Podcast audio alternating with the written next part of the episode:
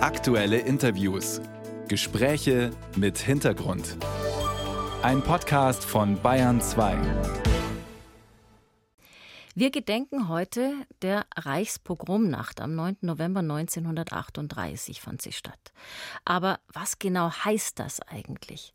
Es wird ja immer wieder Kritik laut, dass solche Gedenktage mehr staatlich verordnet sind als von der Bevölkerung wirklich getragen.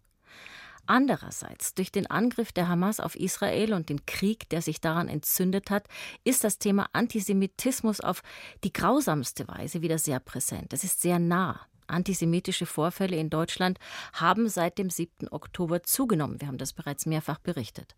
Bei mir im Studio ist jetzt Eva Haller, die Präsidentin und Mitbegründerin der Europäischen Janusz Korczak Akademie für jüdische Bildungsarbeit.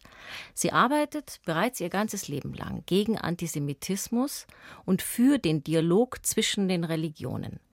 Eva Haller wurde 1948 in Rumänien als Tochter eines russischen Juden und einer ungarischen Auschwitz-Überlebenden geboren. Sie ist in Wien aufgewachsen und hat in New York, in Brüssel und in Tel Aviv studiert. Herzlich willkommen, Eva Haller. Dankeschön. Frau Haller, es kann eigentlich nicht anders sein, als dass Sie an Verständigung und an den Dialog glauben. Sonst könnten Sie diese Arbeit auch für die Korczak-Akademie eigentlich nicht machen. Wie geht's Ihnen, wenn Sie jetzt auf die aktuellen Entwicklungen in Israel und in Gaza schauen? Sie haben die Frage sehr genau präzisiert, weil das ist wirklich etwas, womit ich mich in den letzten 30 Tagen mit mir selber sehr oft, sage ich mal, in Dialog gegangen bin weil ich wirklich äh, mein ganzes Leben lang, wie Sie das schon erwähnt haben, äh, wirklich äh, bewusst oder auch unbewusst äh, durch meinen Lebenslauf und Lebensweg eigentlich immer das gesucht und gemacht habe. Den Dialog mit Menschen, den Dialog zwischen den Menschen, egal woher sie kamen, welche Sprachen sie sprachen, welche Religion sie angehörten. Und solche Menschen begleiten mich auch mein ganzes Leben lang. Naja, und jetzt passiert genau das, was passiert in Israel und in Gaza und Hamas und Bedrohung und Antisemitismus und alles, sage ich mal, wühlt die ganze Welt auf, mich auch selbstverständlich. Und da frage ich mich, wie ich mich schon vor Tagen gefragt habe, ist das richtig, was ich mache? Ist das ein Tropfen im Ozean? Äh, hat das Sinn? kann ich wirklich irgendetwas bewegen, etwas verändern, weil das wahnsinnig wichtig für mich ist. Wie geht es Ihnen, wenn Sie auf die Reaktionen, auch auf die pro-palästinensischen Demonstrationen in Deutschland schauen? Ich verstehe sie und ich äh, finde, dass das äh, gemäß auch den Gesetzen hier in Deutschland und überhaupt ein Demonstrationsrecht ja zugestanden ist und das ist auch in Ordnung so.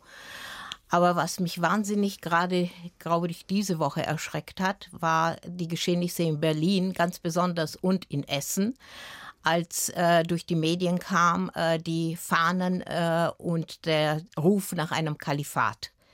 Also ich glaube, äh, da bin ich sprachlos erstmal geblieben, weil ich irgendwo verstanden habe, dass es vielleicht gar nicht wirklich um die armen Palästinenser geht, die sicherlich äh, in dieser Situation leiden, gar keine Frage, wie jeder andere auch, äh, sondern es geht um eine ganz andere Agenda.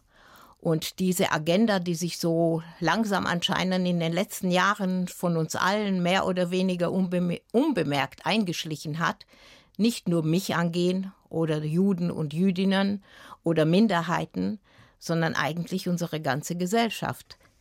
In München war ja für diese Woche ein Friedensgebet der verschiedenen Religionen geplant. Es kam nicht zustande und zwar aus sehr nachvollziehbaren Gründen. Wünschen Sie sich dennoch solche Initiativen auch, dass mehr Menschen, egal welcher Religion, aufstehen und sagen, diese Agenda, die Sie da gerade geschildert haben, der stimmen wir nicht zu. Wir setzen ein Gewicht dagegen und wir sind auch viele und wir sind sehr sichtbar. Absolut, das wünsche ich mir sogar sehr, weil eigentlich dieses Problem, wie gesagt, ein gesamtgesellschaftliches ist. Es geht uns alle an und ich würde es sehr begrüßen, wenn aus allen Schichten, auch aus der muslimischen Gemeinschaft, Menschen, die gemäßigt sind, die hier sich eingelebt haben, die auch zur Bevölkerung gehören und voll integriert sind und alles, was Deutschland, sage ich mal, uns allen gibt, unsere Werte auch vertreten sollen und wirklich ihre Stimme jetzt mal hörbar machen. Es gibt im Judentum einen schönen Begriff, ich hoffe, ich spreche ihn richtig aus, Tikkun Olam, was man vielleicht übersetzen könnte mit die Reparatur der Welt. Das ist ja auch ein Auftrag. Ist es gerade jetzt ein bisschen viel verlangt oder muss man es eher so verstehen, jetzt erst recht? Es ist sicher ein Auftrag, gar keine Frage, dass jeder dazu irgendwie aufgerufen wird nach seinen Möglichkeiten. Es muss ja nicht immer das Maximum sein. Es kann auf ganz verschiedenen Ebenen eingesetzt werden, um die Welt zu verbessern. Es ist ein Auftrag an die Menschheit gerichtet, nicht nur an Juden und Jüdinnen, die Welt zu verbessern. Und ich denke mir gerade jetzt, das ist wirklich jetzt die Zeit, um es wirklich umzusetzen dann versuchen wir das, den Blick auf die Dinge zu lenken, die man tun kann. Zu Gast im Notizbuch ist Eva Haller, Präsidentin der Europäischen Janusz Korczak Akademie für Jugendliche und Erwachsenenbildung. Und wir sprechen gleich über Ihre Arbeit, Frau Haller. In Erinnerung an den 9. November 1938 überlegen wir heute, was können wir alle dazu beitragen, die Gräben, die Gewalt zwischen den Religionen, zwischen den Weltanschauungen am Ende zwischen den Menschen zu überwinden. Gerade in Zeiten wie diesen. Zu Gast ist Eva Haller bei uns im Notizbuch. Sie ist Präsidentin der Janusz Korczak Akademie für jüdische Bildungsarbeit. Janusz Korczak war ein polnischer Reformpädagoge, der gemeinsam mit seinen Waisenkindern, die er im Ghetto in Warschau betreut hat, nach Treblinka ging und dort ermordet wurde. Frau Haller, was ist quasi der Auftrag des Namensstifters der Akademie für Sie persönlich, für Ihre Arbeit? Janusz Korczak, die Person selber, eine, glaube ich, herausragende Persönlichkeit, gerade wenn es um Bildung geht und um Erziehung, um Pädagogik. Weil das Wunderschöne eigentlich an seiner Pädagogik ist, im dem Sinne, dass es keine wirkliche Pädagogik ist, weil er keine, sage ich mal, Richtlinien in dem Sinne gegeben hat, wie man ein Kind erziehen soll, sondern wie man ein Kind lieben soll. Und ich glaube, das ist das Wichtigste, was äh, er uns als, äh, sage ich mal, als Botschaft gelassen hat. Selbstverständlich, er hat sehr viel geschrieben, was man wirklich umsetzen kann, was heute in unserer Zeit selbstverständlich ist, ja. Aber er war ja weit seiner Zeit voraus. Aber er ist unser Leitbild in der Pädagogik, weil wir vertreten zwar die jüdische Bildung, wie Sie richtig gesagt haben, aber auch selbstverständlich tragen wir seine Prinzipien weiter, die Werte. Und seine Werte sind tief verankert im Judentum. Also auch in diesem Tikkun Olam, was Sie vorher erwähnt haben, die Reparatur der Welt. Und das ist eben auch dieser Auftrag, dass jeder sich selbst bilden kann, weiterbilden kann und auch weitergeben kann, um es zu verbessern. Und dann stellt sich die Frage, wo fängt man an? Und selbstverständlich gibt es keine Patentrezepte wie man ein Kind erziehen soll oder wie man die Welt verbessern soll. Das ist zu viel in diesem Sinne. Aber was man ja machen kann, ist von Anfang an zu Hause am Tisch, in der Familie, die Kinder und so zu erziehen mit Liebe und mit den Werten. Sie haben ganz viele Projekte in der Akademie. Lassen Sie uns eins rausgreifen. Es gibt ein Ausbildungsprogramm namens Youth Bridge für junge Leute aller Ethnien und aller Religionen in München. Worum geht es denn da?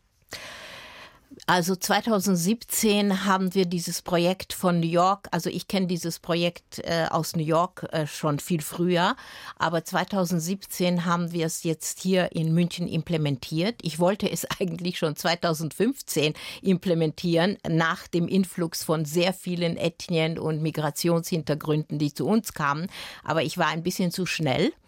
Äh, es brauchte etwas Zeit, aber 2017 haben wir dann angefangen und wir haben äh, die erste Staffel ausgebildet und wir haben uns sehr viel Mühe gemacht, junge Leute zwischen 15 und 23 anzusprechen, äh, aus der Stadt München erstmal, aus allen Communities, wie wir das nennen, zu allen Religionen gehörend. Und wir haben sie eingeladen, in ein Zwei-Jahres-Programm eine Ausbildung zu machen, eine sehr spezifische Leadership-Ausbildung zu machen, um zu lernen, in unserer multikulturellen Gesellschaft Verantwortung zu übernehmen, die Werte zu übernehmen, ein Netzwerk zu binden, untereinander zu diesem Netzwerk zu binden und eigentlich die zukünftige Führer, Leader unserer Gesellschaft zu werden, weil sie sind eigentlich das Gesicht der Vielfalt das wir eigentlich heute leben.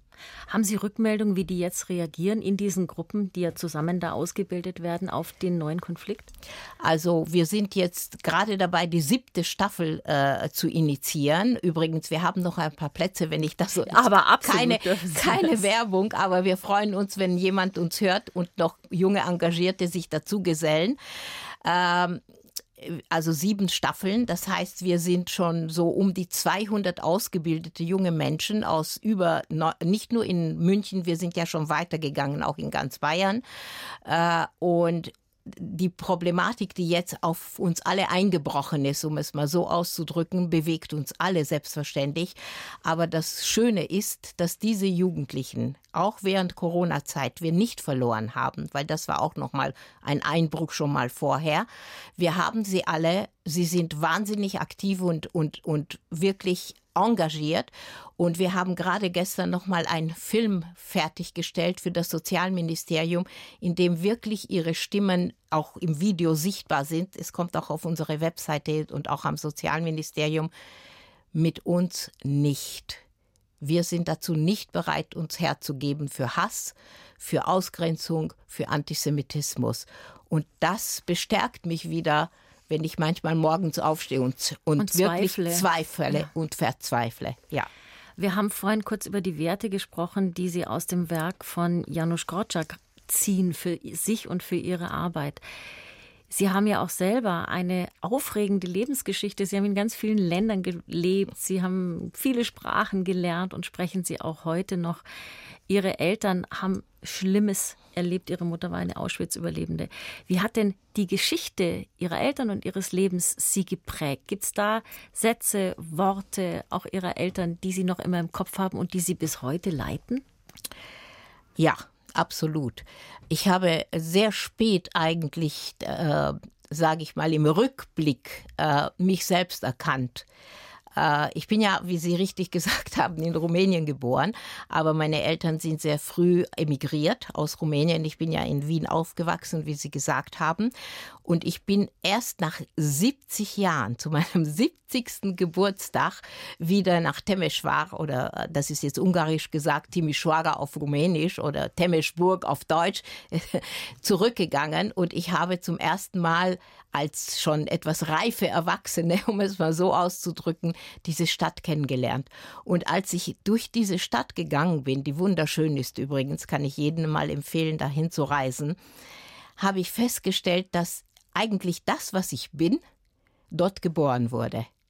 In einer multikulturellen, in einer multilingualen Stadt, äh, wo die Menschen äh, eine lange Geschichte des Zusammenlebens haben. Ja, in äh, Timișoara oder in Temesburg gibt es fünf oder fünf Synagogen, fünf Ausrichtungen des Judentums. Das wusste ich vorher zum Beispiel gar nicht. Und aus dieser Vergangenheit habe ich verstanden, dass ich wirklich 70 Jahre leben musste auf dem Weg durch verschiedene Länder, durch verschiedene Sprachen, um das zu machen, was ich eigentlich heute mache.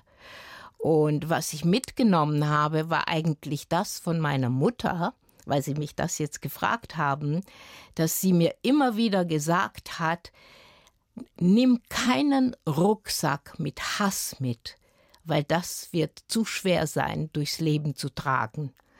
Und das ist eigentlich das Leitmotiv, wenn Sie so möchten, auch meinen eigenen Lebens, dass meine Arbeit das auch widerspiegelt in diesem Dialog.